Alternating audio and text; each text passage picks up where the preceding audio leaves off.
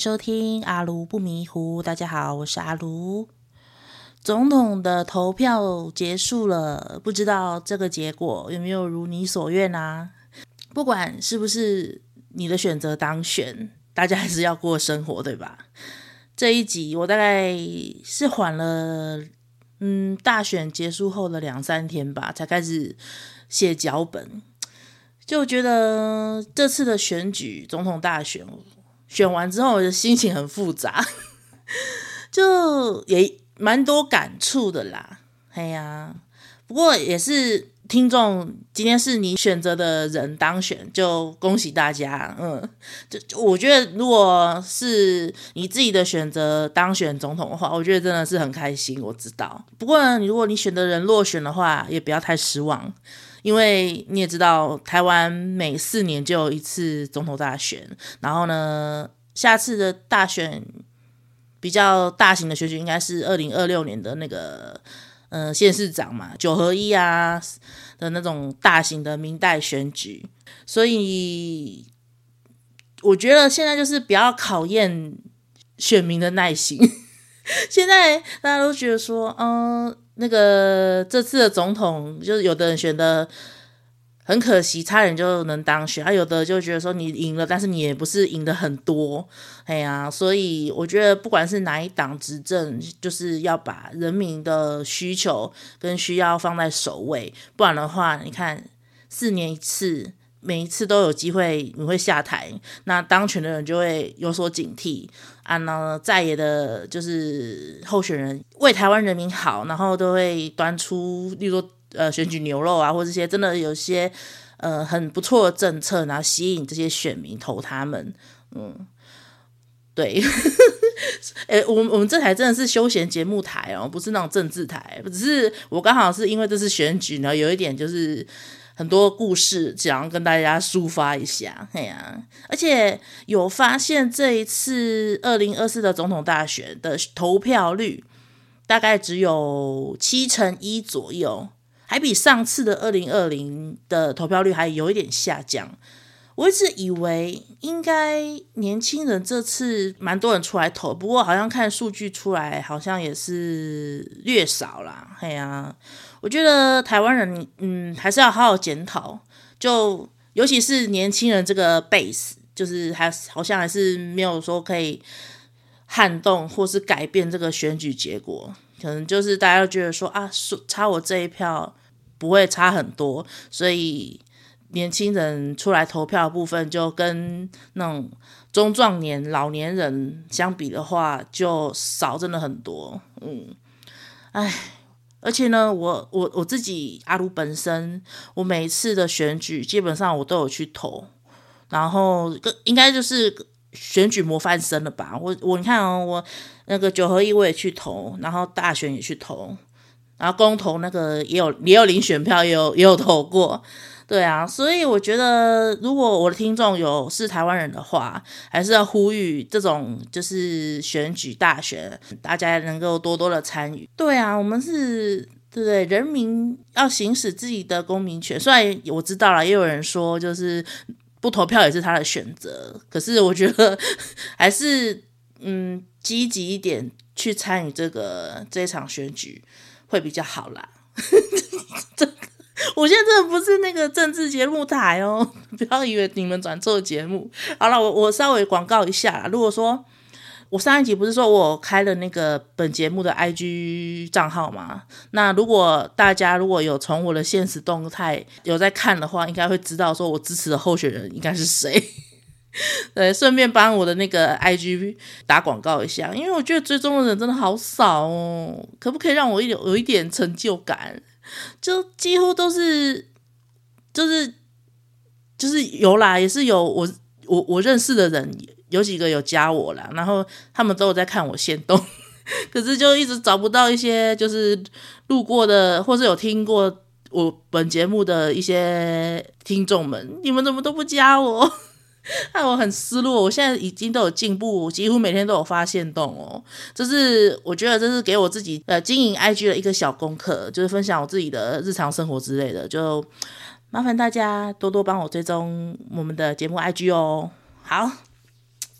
那今天呢？今天要讲的主题是什么嘞？现在是新历一月了嘛？嗯，接下来下个月就是农历过年了。那我相信很多人快要到农农历过年前，已经有开始要盘算说啊，要不要年后转职找工作？就是 想说啊，这间公司真的是待不下去了，想要换一个职业，或者就是想要年后跳槽。像我现在自己，你看我，我上一集有讲过，我现在也在开始在找职缺啊，投履历，嗯，而且，我觉得在嘉义吼，真的是不太好找工作诶，这已经不是我自己一个人这么觉得，我觉得很多人就是在，如果是在这种比较乡下的县市，就职缺方面就蛮蛮少的，就而且又要自己有。心仪的就又更少，我我相信有住在嘉义县市的那个求职乡亲，一定能够对我这句话非常的很有很有感触，心有戚戚焉。我大概讲一下，然后大概讲在嘉义县市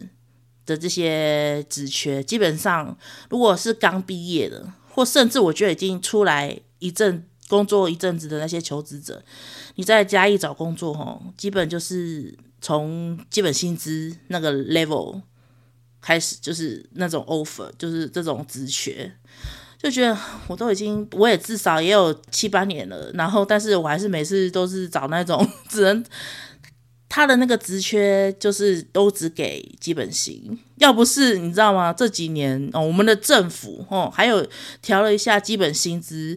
不然的话，我觉得你在嘉义哦，你要找工作，你要比基本薪资还要再高的话，基本上都要待个两三年以后才会慢慢的调。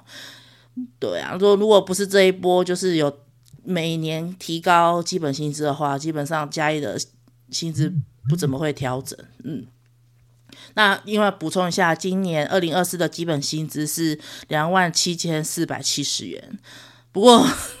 大家也知道这个金额要除了没有家累的我，我我觉得还可以勉强负荷得了。不然的话，你一般有家庭的一个月赚两万七，真的是很很困难的一件事情。对啊，真是大家都辛苦了。好，跳回主题，我今天呢是要讲说跟各位分享，在我自己发生过的一些。劳资纠纷，还有一些呃有关于劳工权益的故事，啊、有些是一开始是那时候我刚踏入社会，然后那时候因为，我有一段时间不是有先国考过嘛，然后后来国考不顺，然后之后就决决心就是踏入职场，所以那时候也是算是一个新鲜人吧，所以也吃过不少闷亏，然后再加上我自己。比较多都是待在那种小公司，然后 有些都是，甚至有些是家族企业。我也觉得这种这种地方就是有很多猫腻可以说，就是觉得真的是没有制度。但是我觉得小公司也也是要有一点，就是基本的。你你应该就是照劳基法走最基本的，但不能都以说哦，你自己是小公司，然后不能跟大公司比我，然后员工就不能跟你要权益，这样也是很奇怪啊。所以，唉，好吧，我 跳脱跳脱这个那个。这个情境，我现在说几个，就是最小儿科发生在我身上的一些呃劳资纠纷，然后以上都是我本人的亲身经历。那你听一下就知道说，哦，原来这个社会有多少的惯老板，还有那些漠视劳基法的人的人，有非常非常的多。啊，好，那首先呢，我想要跟大家分享的是。在这个二十一世纪哦，重视劳工权益的这个台湾社会，居然还有企业还有公司没有帮员工保劳保的现象 哦，真的是哦，这种我先讲，没有帮你保劳保的那些公司就千万不要去，真的是一点保障都没有诶。首先。这个公司呢，是我那时候是去打工的工厂，就是做研磨的那个工厂嘛，环境很脏的那一间。然后那间工厂呢，就我去工作的时候，就从来就没有帮我保劳保。我也很怕说，万一，例如说去上班途中发生什么车祸啊，还是下班之类的，然后这些意外，如果万一哪天我遇到车祸，然后结果我的公司没有给我保劳保，那我是不是职灾方面就没有得到保障？然后就那时候只是觉得说打工的心情吧，所以那时候也没有很要求说。就是公司要帮我保，就是因为那时候是我帮我妈他们的那种，他们公司有一个厂商，就是有缺一个，就是就是那种美亚 美亚性质的工读生那一种，然后叫我去帮忙，所以那时候薪水也很差啦。那时候我还记得好像时薪一百吧，这什么年代 我也忘记，反正就是我来去那边做就是时薪一百，然后没有给我保劳保。环境啊，然后那个薪资条件都非常差的一家公司，嗯，不过呢，这家公司是我算是刚踏出社会的第一份工作，所以那时候被被吃豆腐，然后不受关注，那我就认了。然后接下来我我要讲的这家公司是我后来呃去应征了一间，它是有虾皮卖场，然后他们是主要是经营呃园艺。园艺物品的东西，像是什么一些什么多肉植物啊，或是有些盆栽上面有那种什么小娃娃、小小饰品那种小玩偶，或是他们有卖那种什么呃土土壤这种，反正就是跟园艺相关的一家出这些东西的啦，园艺的相关的东西。然后呢，我大概讲一下它那个环境，那环境就是一个。很大的空间，然后里面没有冷气，然后里面就是很多沙土类啊，然后很多那种什么盆栽、盆栽盆子啊，然后就很热。基本上就是如果夏天的话很可怜，没有冷气嘛，然后又很阴压，很多土壤，那个土石、沙石在飞，然后然后有有电风扇吹，可是基本上你也不可能一直。在电风扇前面待着，你要去捡货，要挑货，所以你要一直走动，这样，所以基本上都是很很热，然后又一直跑来跑去的一份工作，就你就把它想象想象成就是出货员嘛，你就是个作业员，吼，然后我记得我那时候刚去的时候。老板就是有交代说，哦，里面有员工带我说，嗯，你就是拿着，就说拣货单，你就去找，呃，商品在哪里，然后就依照那个下单的的那个品相，然后一个一个去找。然后因为他们虾皮有出货的那个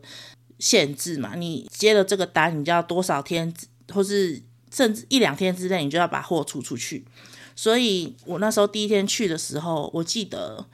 他没有跟我要，就是身份证要保劳保嘛，所以基本上第一天去的时候，公司他就要跟我们收，比如说身份证影本啊，或者要跟我们要那个身份证字号，要保劳保嘛。然后第一天去，因为那时候好像刚好是一个那个什么双十连假，所以很多东西要急着出。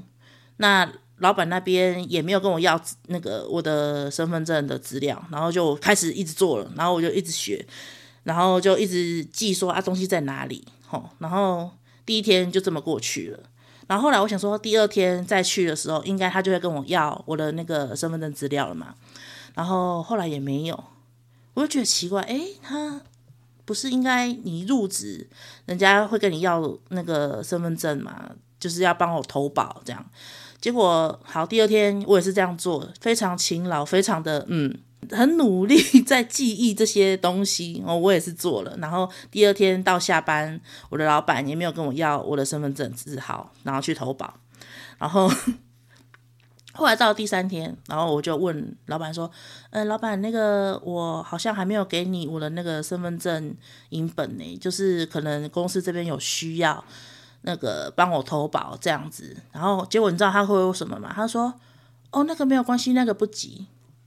哦，之后我再跟你要就好。然后那个当下我就觉得，哎，你我要提供给你，然后你你说这不急，嗯，我觉得，嗯，这怎怎怎么会是这样子？然后后来好，然后到那天的下班，那个老板应该是老板娘，老板娘就叫我过去说，叫我留那个身份证字号，要帮我投保。我心想，哦，好哦，终于要帮我投保了，这样子。然后后来我就发现，哦，因为我我自己有自然人凭证嘛，然后呃，礼拜六的时候，因为我是礼拜一入职，然后礼拜六的时候，我就看那个我的那个看我的那个劳保那边是不是真的公司有帮有帮我投保，因为我就是以前没有就吃过那个没有被。保劳保的亏嘛，所以我对于说有没有公司帮我做投保的动作，我很在意。然后我礼拜六的时候，我就看到说，诶，原来他是礼拜三那天才帮我保。然后我就想说，诶，所以第礼拜一、礼拜二那两天没有帮我保哦。然后啊，我就我我就有疑问嘛，因为那时候我也不晓得这个投保是不是可不可以溯及既往，就是例如说，嗯，可以改成，呃，就是。依我入职日开始算，而不是说礼拜三那天才帮我加进去这样子。好，然后礼拜六那天晚上，我就我就有在网络查一些资料啊，因为我想说，你跟老板娘问事情一定要有所有所本嘛。然后我就查了一些资料，然后我就问赖还是什么，就问老板娘说：“哎，老板娘，那个我我在网络上有看到说那个。”投保好像就是我我我自己看我的投保资料，好像是从礼拜三才开始算呢。啊，我我是礼拜一入职的啊，所以那个投保那边可以改做从我礼拜一进来就开始算吗？还是怎样？还是说，假如说哪一天我离职了，你就帮我晚几天就退保这样子？我只是问这样子而已哦，然后然后再附上那个什么法条。就说，嗯、就是一定要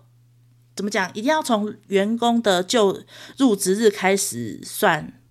你那个投保，这样我就我们就截了一张图给他。然后我觉得我那当下的语气虽然是用文字去打，但是我也没有很咄咄逼人，我都是非常的委婉，我都是非常有礼貌去问这件事情，我没有带有任何质疑，说，哎，你怎么没有帮我第一天投保？这样。的这种这种口吻去问他，然后那时候老板娘也都很，就是他有回我说，哦，那个真的没有办法，就是因为已经保下去了，是以投保那一天开始算啊，因为我入职日那天他们真的很忙，也没有要跟我要，就是也没有主动帮我，就是要资料帮我投保，所以而且就不能溯及既往就对了，他不能改，就只能从。当天他跟我要资料之后，然后投保以那一天算这样子，然后他也有跟我讲说，如果说后之后的话，嗯、那前面那两天他可以帮我延两天，就是如果说我这离职，他可以帮我延两天这个退保这样。然后当下哦，我我我收到他这个讯息，我就说哦哦可以啊，我我这样可以接受。然后我想到这这件事情就这么过去了。然后等到呢下个礼拜一。我要再去上班的时候，然后上完，然后大概离下班还有十分钟的时候，我就被老板叫进去了。然后呢，我想怎么回事？干嘛要叫我过去？然后结果老板就跟我说：“说，你说阿卢，你你传那个那个图片，你那个法条是什么意思？”我说：“哦，没有啊，因为我想说我，我我我有我对于那个。”投保日跟就职日好像不同天，我有点疑惑，所以我有私下问老板娘，说是可以修改成就是真的依我入职日那天起算吗？还是说，因为他有跟我讲说，如果不能改的话，他就帮我延后两天退保这样子啊，我有接受，对，然后他就觉得说，哎、你你你用那个法条来这样子，你是在威胁我吗？说我没有帮你。就是入职日投保这样子吗？然后我说我没有没有没有，因为我就是想说我有疑问，所以我先找资料，然后才能跟老板这边做求证嘛。我而且我记得我的语气都是很委婉、很有礼貌的，我没有什么意思。结果老板那边就觉得说，哦，我好像是站在一个哦被员工抓到说没有在入职日那天。帮员工投保，然后我在威胁他，然后我就心想，我都我我就已经有表明说我没有那个意思了，但是老板他就觉得说，他觉得我新请来这个员工，然后这边跟我就是争执，问我真的就没有跟他争执啊，我只是一个疑问在问他这样子，他会觉得说我这这个员工太会计较了，还是说太不懂人情世故了？哦，不会替公司体谅说哦那天很忙，然 后没有时间去帮员工投保什么什么叭叭叭之类的。然后我我也一直跟他讲说我没有那个意思。然后后来呢，反正他们可能就觉得。嗯，我我拿法条这个截图出来，可能就是怕了吧，真的很怕我去给他，就是给他去检举啊，而且杀命耶，所以就他就说就叫我，就是就做到今天。然 后我我那时候内心我会觉得很傻眼，我会觉得，因为大家也知道我找工作真的是很不好找了，然后我都已经有意愿来这个，不要说这个破地方，反正就是。这个很恶劣的环境，然后有时候还要搬重物哦，搬那个土，我都愿意接受，而且我还买买那个什么袖套，因为那时候夏天嘛，然后你穿短袖的话，你在咬那个土啊，那个尘土飞扬，反正就是整个手整个都很肮脏，这样，然后又热，我都愿意。做到这一步了，然后这份工作遇到一些问题，我也都马上提出，然后马上修正，然后只是说公司的这个投保的事情，我也是很有礼貌的去就是问老板，那但是他就是觉得说，哦，这个新起的员工啊不好惹，还什么之类的，会给他冲一康，因为他就讲说啊，他自己以前被别人检举什么什么的，哦，卖什么啊，不要讲说怎么样，反正就是有人检举过他，然后。他就很不爽，然后就很忌讳这种人家拿法条来，就是给跟他质疑吧。我因因为我觉得这这事情没有什么好紧张的。如果你今因为而且我也接受说哦，如果我哪天离职了，你帮我晚两天退保，我也是 OK 的。对啊，然后都已经讲清楚了，啊，就不知道为什么他会那么生气。所以后来就是因为这个。我都已经讲那么清楚了，然后他还是没办法接受，他就是把我资遣了，这样，所以那一份工作真的是，反正也是很莫名其妙啦，就是因为说啊，有没有被投保劳保的事情，然后就被人家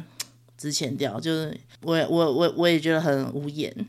而且呢，关于有没有被投保这件事情，我还有第三个故事，就是呢。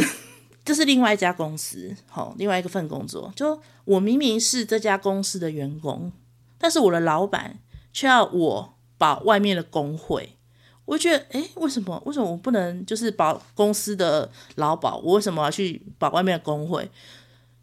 对，他就觉得，诶，怎么会这样？虽然他说他会出钱让我保外面的工会，这家也是那个家族企业的啦。我在帮他们报那个报税啊，报所得税啊什么之类的，老板就会叫我帮他们的家人报他们的那个员工薪资，就等于说，老板他这些公司就是给他的两个女儿，呃，一一一个儿子一个女儿为员工，可是他事实上这两个小孩是不会在公司出现的，就不知道为什么。然后啊，我自己明明就是真的员工，我却要去保外面的工会，因为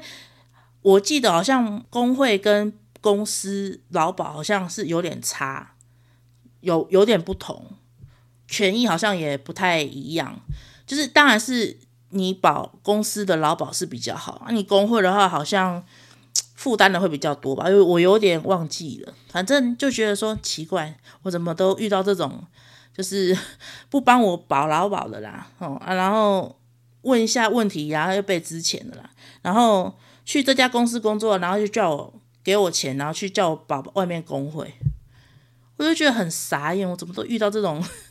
这种鸟公司，而且我就觉得说奇怪，为什么？就是觉得说怎么会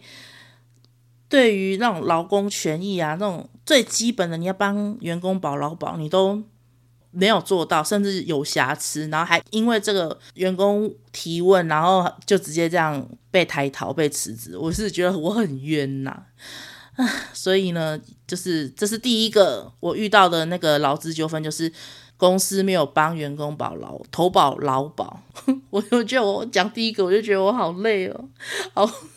没关系，那我们要讲讲第二个我遇到过的那个劳资争议跟劳工权益的事情，就是我去一家公司哦，前三天的试用期，老板居然跟我说不计薪，这种荒谬的事情你们有听过吗？哎，你都去公司那个新的公司做了，然后居然前三天试用期还不算薪水，这这这个很值得去投诉吧？可是我那时候没有，这个这家公司呢也算是我就是刚出社会的遇到那个状况，也当时也是因为找工作找很久。然后就急于说啊，能够赶快有一份正职的工作。然后呢，好不容易哦，就是录取这一份工作，哼。然后呢，这个老板他居然跟我讲说，哦，那个阿卢啊，那你来我们公司做啊，因为吼，我们还要看你那个试用期的表现啊，所以这试用期这三天吼，你就跟这个学姐先学啊，但是这三天吼，我们就不算薪水。我那时候我听到，我觉得怎么可能做了还没有薪水？因为老板他不知道我的状况，我是真的就是找工作找很久，那遇到这种好不容易终于有有一份工作了，然后居然说啊试用期不给薪，这种心情我就是闷在心里口难开。然后那时候就觉得说算了，老娘我吞下去了。啊，真的觉得怎么会有这种公司？你都请员工来上班了，然后还有这种试用期不计薪的，就是我这边也奉劝这些，就是呃，应该没有像我这么蠢的吧？就是遇到说那种试用期啊不计薪的这种公司，你也不要待了，赶快走。因为其实劳基法已经没有所谓的什么叫试用期，你一入职，你就是这家公司的正式员工。就是说，你从入职日当天就是开始计薪了。不管你甚至如果说你脸皮厚一点，你第一天就是说，呃，我我我我我我做不来，然后你第一天就跑。如果你脸皮厚的话，你还可以跟他强调说，啊，那我上午做的那个时数，你的那个薪水可以给我，公司就真的要给你啊。如果你这脸皮厚，你敢讨的话，那通常我知道了，大家可能第一天待不下去跑掉，应该也是不会跟。那个公司要钱啊，不过像我，你看我后来这份工作做了一一年多，我我那时候我就很很不爽，那时候我才刚进去就遇到这种啊试用期不计薪这事情，就 就是就是已经有点很很很生气了，对。然后呢，这家公司呢，还有让我一个印象深刻的一件事情，呃，有些公司呢会在那种员工新加入的时候。嗯，就会让员工就是签一个类似内鬼，有点像是那种窃结书吧，员工窃结书。哦，然后里面就可能就是一些什么哦，员工守则啊，然后是些什么员工请假的一些事情哦。然后这家公司的那个窃结书呢，它有一条很有趣，它就是说，嗯、呃，如果说员工要离职的话，哦，请务必在离职前三十天告知公司。但其实劳基法对于员工要离职有规定说，哦，你年资多久以上，你几天前告知就可以了。像这边有讲啊，他说，如果你是呃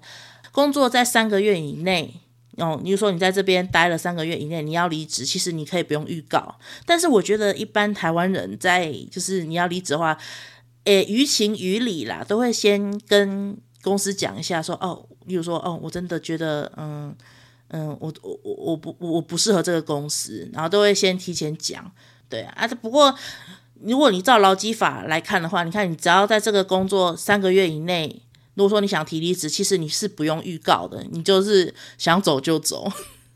对，然后呢，像还有呢，比如说，呃，工作三个月以上，然后但是未满一年的劳工，你只要在十天内告知公司这样就好。然后你看哦，像我们那那时候的公司内规是说，你离职前三十天一定要先告知公司。如果是照劳基法的话，对应劳基法的话是要工作三年以上，跟公司讲要离职的话，你要三十天前。然后我心想说，天哪，这个。这个也太点点了吧！这个比劳基法还严，就是你要走，你要前三十天告知他。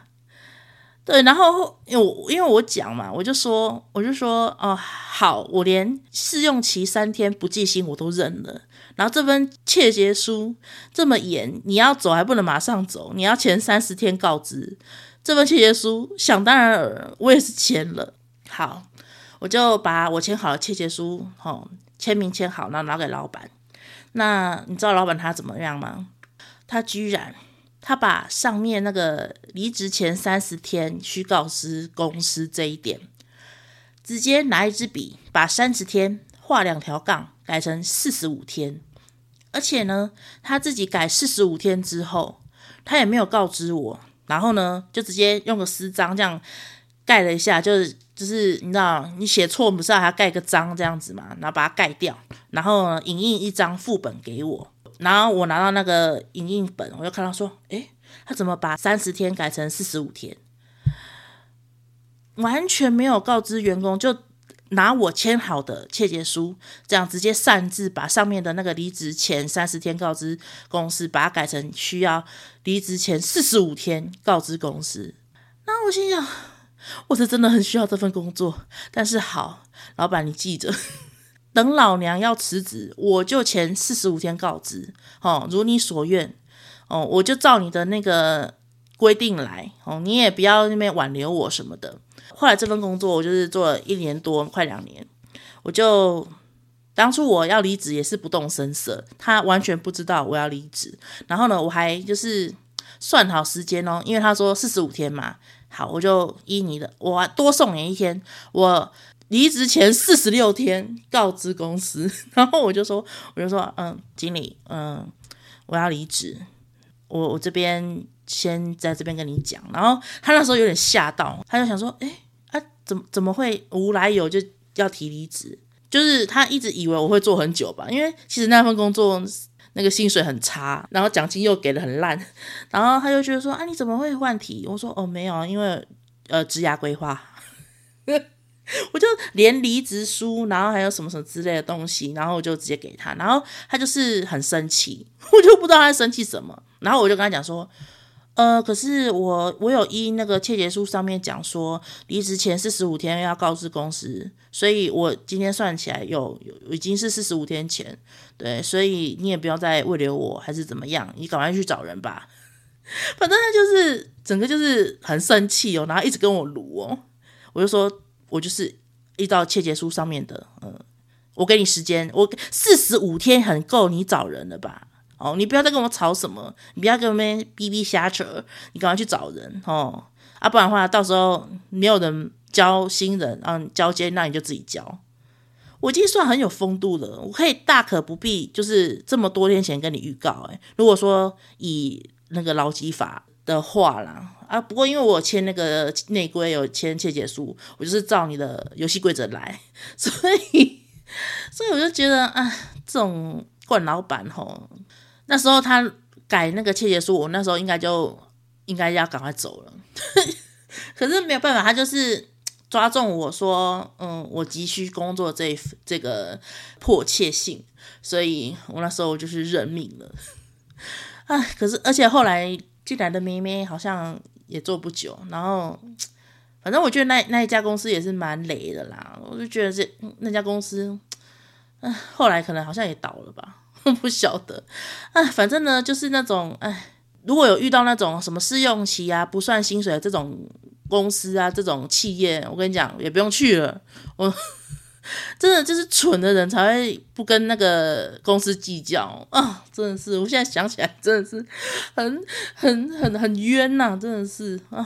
好，说了上面两个。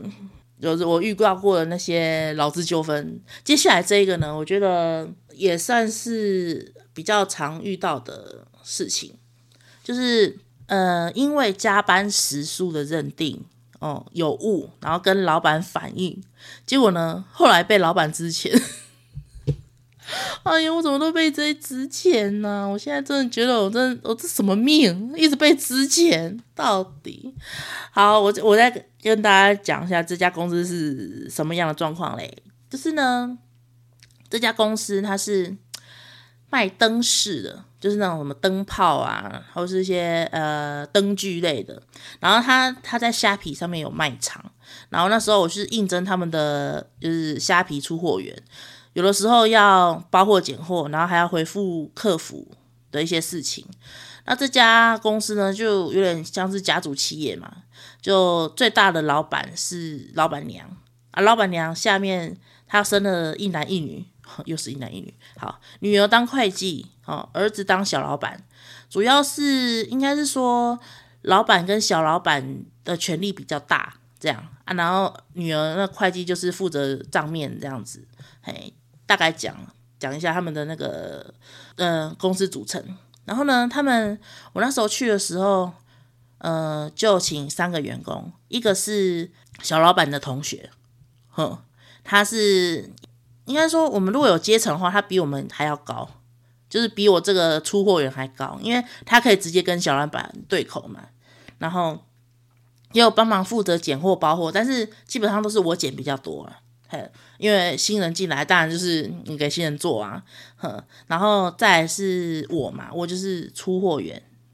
这样子就是拣货包货，然后客服偶尔用一点客服的东西，然后第三个是司机，司机是一个男的，一个阿迪亚这样子，呃，司机他也比较特别，他跟老板他们也也算认识，嗯，那跟。怎么讲？嗯、呃，我如果因为他他他要负责去超商寄货，所以他在公司的时间就比较长。好，然后基本上这个工作性质呢，就是呃，你就想象成是作业员嘛，你几点来，然后几点呃时间到了就应该要休息，然后时间到了就下班。嗯，他们这一家公司没有说很。固定的休息时间，就是如果说忙的时候，因为他们有门市，呃，如果呃十二点到点了，然后门市还有人的话，他们不会就是时间到了，中午到了就订便当吃，他们不会，他们是等到他们忙到一个段落，可能例如说一点或者说一点半哦，比较 long 的时候才会开始订饭。然后那时候我也我也有问哦，我有问说，嗯、那个休息中午休息是几点开始？然后他们就说十二点，然后我有问他说，啊，那个午餐是是公司这边提供还是说自备？然后他们那边他们一开始很客气哦，他们说哦，中午那个算公司的这样子。我说哦好，然后后来就有发现说，哎，中午已经十二点了，但是他们还没有叫饭，然后我就很尴尬，我觉得哎，现在是该休息了吗？可是中午的饭还没来耶。啊，他们也还没叫诶，然后我是要继续做吗？还是怎么样？就是也不知道要问谁啊。然后那个另外一个女生员工，那个小老板的同学，一开始他比较少来，是后来他才有来，所以一开始我都会问那个司机，司机滴滴，我说：“哎呀，现在可以休息吗？”然后他就很腼腆的，就是跟我讲说：“呃，不知道。”哎，我说：“啊，怎么会这样？” 就是觉得说：“哎，那你你。”大家都一直在做，一直一直做包货、拣货，但是真正该休息的时候，你又不休息，然后就是门市他们忙的时候，也就是会忘记这些就是出货的人。对啊，就觉得嗯，怎么会这样子？反正这个情形就是很奇怪。然后后来那个，因为你也知道虾皮有时候呃旺季嘛，所以都很会很急着要赶快出货。然后，因为我那时候表定是六点下班，然后但是有的时候就是因为要急着出货，所以我也有讲啊，我说，嗯，我六点可能会再加一个小时。然后到七点下班，我就想说啊，晚餐就不吃，他们也没有订我的份，然后我也没有休息，所以本来到六点我是不是可以打卡下班？然后我就跟那个会计讲说，没，呃，因为他也会叫我下班了，我说没关系，我再加一个小时，先把这些订单用出去啊，我也没有休息，然后我就从六点做做做做到七点，就是正好加一个小时这样子。让加班费也比较好算嘛，所以因为我自己也会记，例如说我每天在那边工作的时数，例如说呃加一个半小时或者加一个小时这样子，然后我都会记，好好，然后很快的就是熬过第一个月，然后后来因为我们发薪水是下个月的十号，然后呢下个月十号发薪水的时候，我就发现哎，怎么公司的那个加班费少算了，而且少算蛮多的。我就去问那个会计小姐，我就是说，哎，那个会计不好意思哦，那个我发现那个加班时数那边好像有问题，然后他就他就有跟我说，我们加班时间是从六点半开始算，然后我就说，哎，可是我有跟你讲啊，我是从六点就没有休息，我没有休息半个小时吃饭，或是就是我没有休息，我是继续连着六点开始一直做做到七点，做一个小时啊。对啊，我是以一个小时计的。我想说这样比较方便你们算加班，这样比较，而且我我也没有，就是你们也没有帮我订餐，我也没有就是晚餐休息，而且每天这样子你们也看得到我，我到底有没有那个六点到六点半休息，你们也看得到我，我有没有休息嘛？没有啊。对啊，我就我就说，啊，那这样子你们那个时数这边可能要。就是再帮我重新就是算一下，这样子，就是公司这边有帮我少算。结果那个会计小姐就去问他弟，就是那个小老板，然后还有那个他妈老板娘，就问就跟他们讲说，我有反映说哦加班费的这个事情。后来他们有，他们有，就是原本应该要给我的加班费这样子。然后呢，但是这个加班费也是他们就一直拖，因为。我十号领薪嘛，然后我隔天就反映说啊加班费有误，然后我就马上反映，然后呢他们就是反映完说对好，他要给我，然后但是呢一直拖到快月底，我我就说哎不好意思，呃这呃上个月的加班费这边可不可以先给我？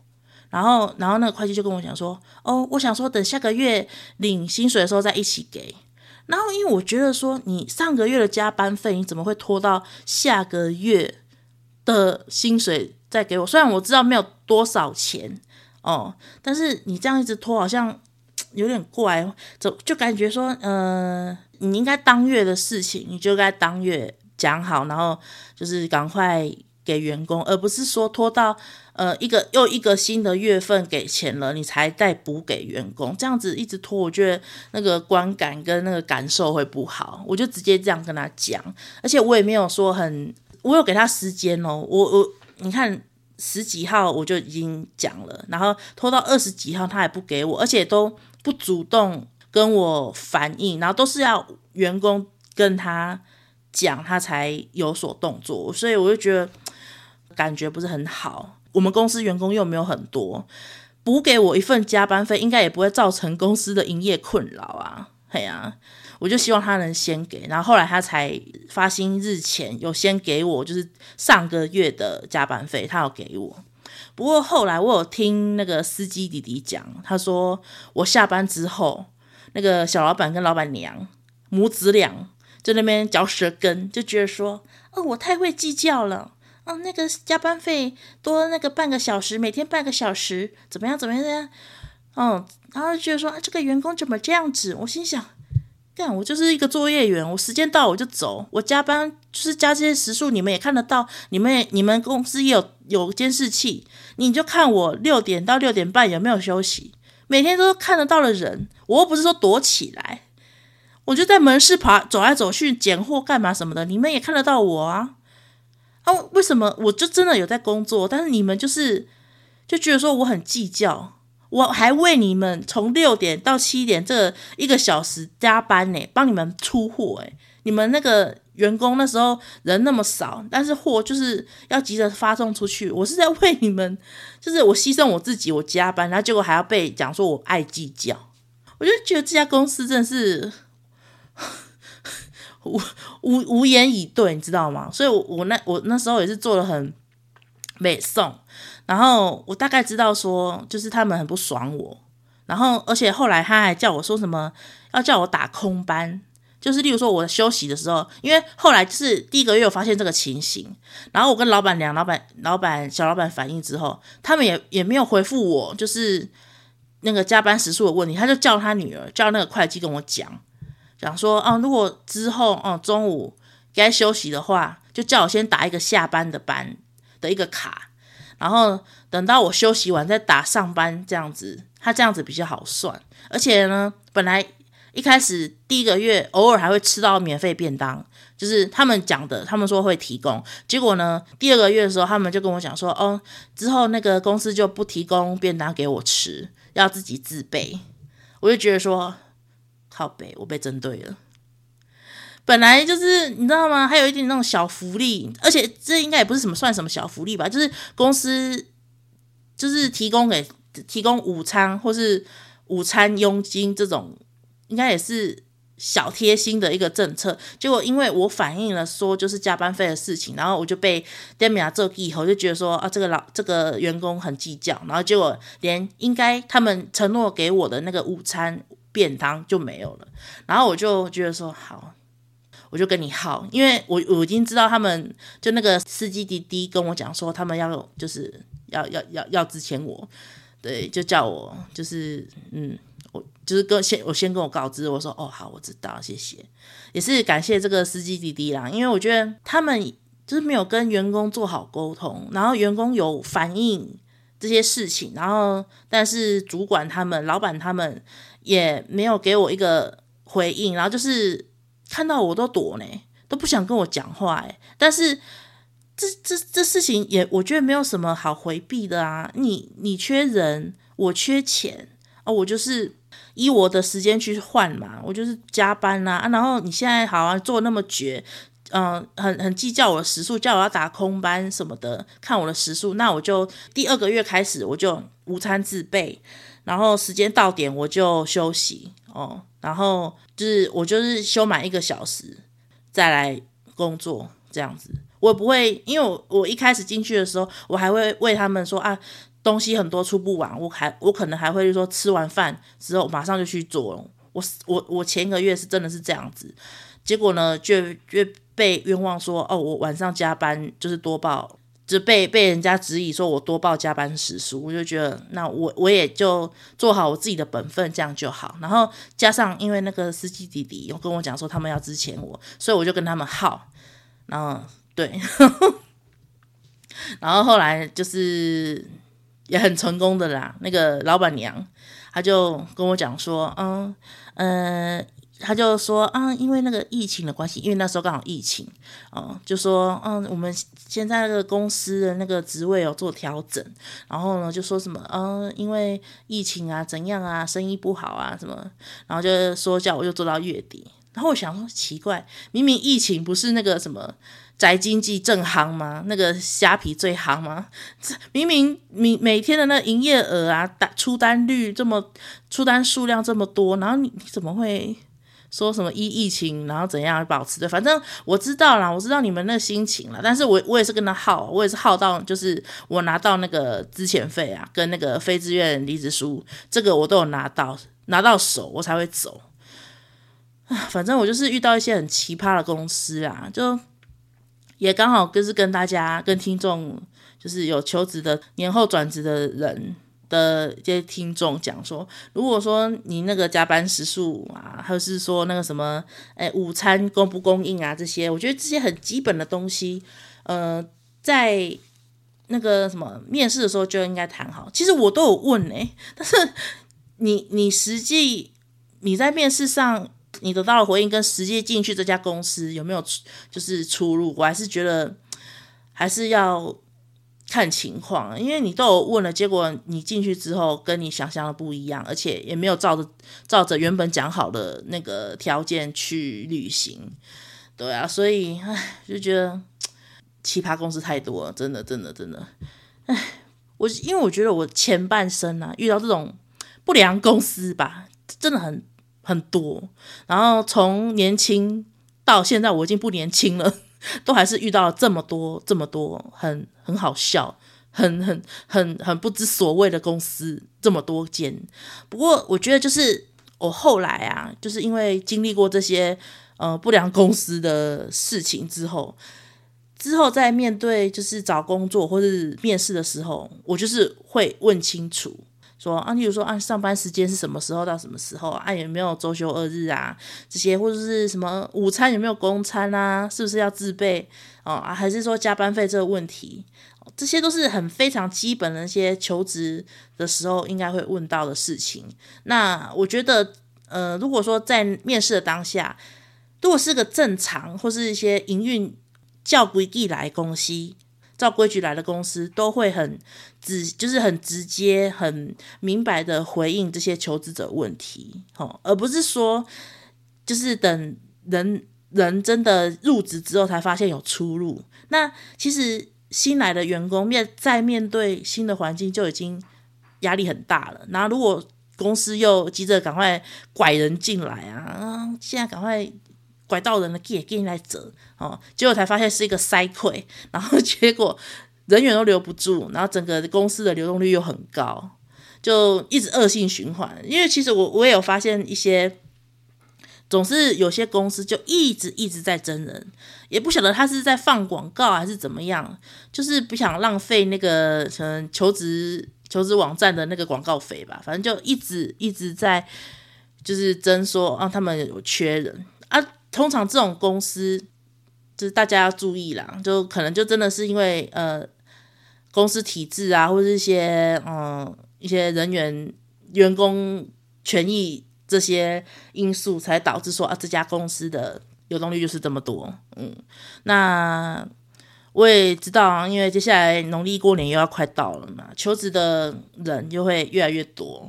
提醒各位啦，如果说如果你有想要转职，的话，真的要从长计议。以前我会觉得说，嗯，先找到下一份工作再走会比较好。但是后来我觉得，与其留在一个自己不喜欢的公司，然后又要逼着自己每天上班，面对这个不喜欢的职场，真的很痛苦。我后来都觉得说，啊，不然那就走，就裸辞那一种。不过我觉得这个比较适合像我这种没有家里，就是我我我没有另一半，没有呃，就是自己的家庭的话，还算好应付。对，所以我通常如果说在这家公司我真的想走的话，我可能在半年前我就会先准备好我的银两，我的薪水就会就是会花的比较少，就是要为未来的空闲期准备，就是准备好自己的银两，然后呢。呃，降低自己的物欲，然后花钱花少一点，然后先存一笔待职期的那种一笔存款，然后可以让自己撑一段日子，就基本上让一些，就是说每个月都要扣缴的，你说电话费啊、手机费的账单啊，或是一些保险、保险费这种，呃，就是先把那些钱先赚起来，哼。还可以再撑一段时间，对，所以我觉得啊，我们这些社畜啊、小资女真的是很辛苦啦。我觉得还是要给大家鼓励一下。我们希望呢，接下来二零二四，如果想要转职的朋友，呃，我们大家都可以在今年找到好的工作。那我自己也是，我现在也是也有点焦虑了。最近就是一直在看职缺，也是很。很阿长，对啊，所以还是要给大家一点鼓励。呃，我希望我们今年都可以找到很好的工作，然后 继续当社畜。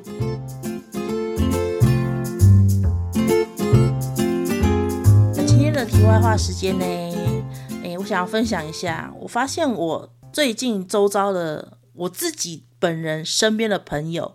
可能开始有极少数的人知道说，哦，我有在。开一个 podcast 的节目，那有的是因为呢，我上上礼拜有讲过嘛，就说因为我开了那个节目 IG 的账号，结果呢，意外发现说，哎，阿如我居然开 podcast 了，就是后来就是发现说，哎，有人发现是因为我我追踪了这个我自己的私人账号，追踪了这个节目 IG，然后就被朋友发现说，哎呦，那阿如怎么开节目了？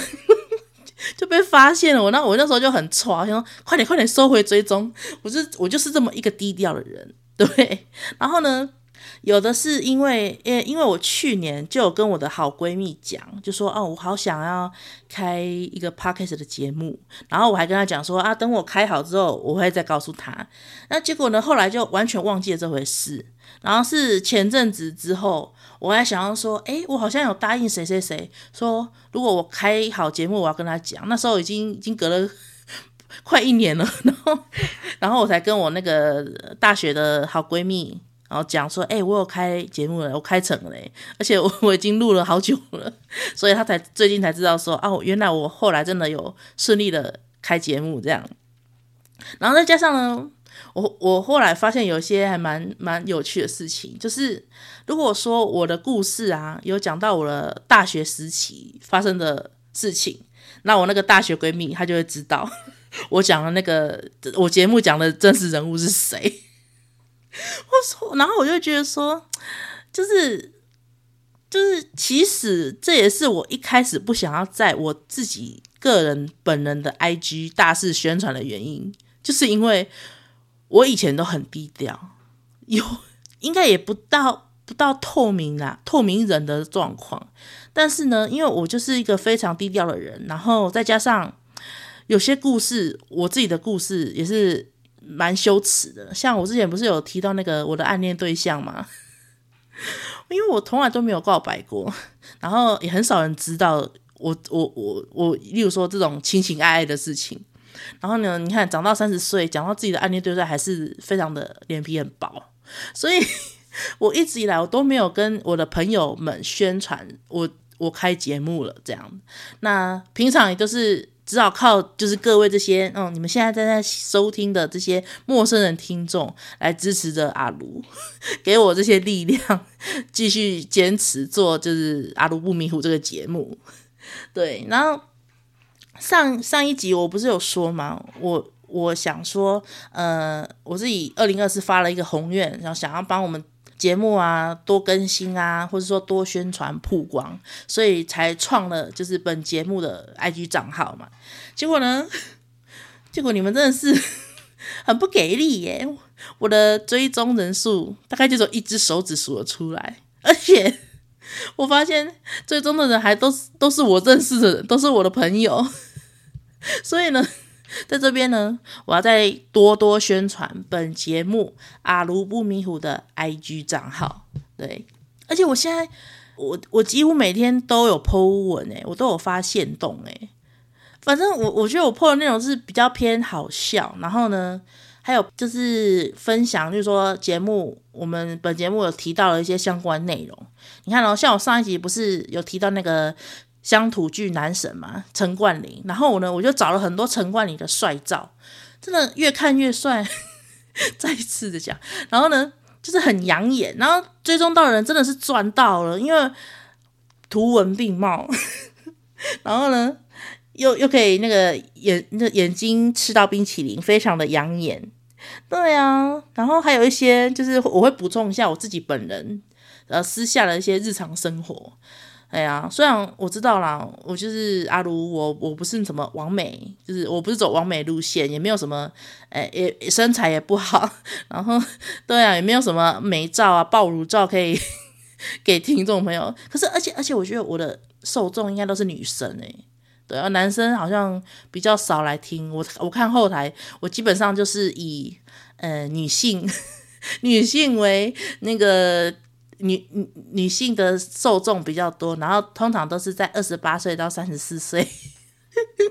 的年龄这一段。哦，真的是我的铁粉 哎，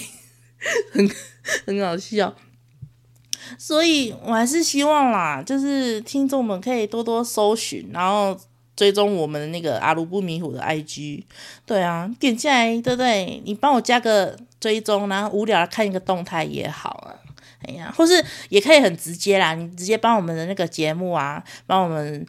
就是留五星好评，这种我也是非常欢迎啦，对啊，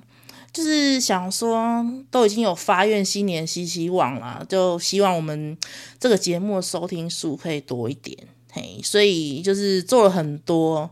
有别于我阿鲁本人人设的事情，哎，例例如说，我我的朋友啊，知道我的人都知道，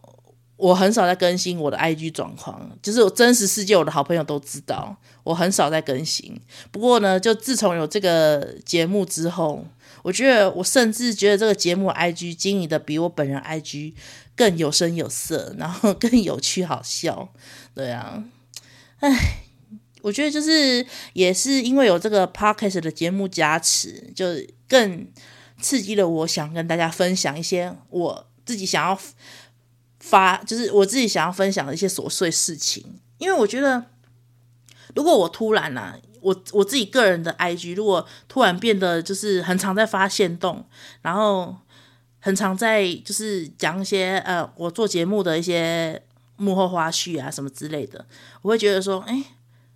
他们会不会觉得我忽然不像本人，不合乎阿如这个人的本色？就是这不是我画风啊，这个不是我的，我我我我我一直走我的路线，你知道吗？所以因为这个节目 IG 的关系，所以我都现在都 po 一些有的没用的东西。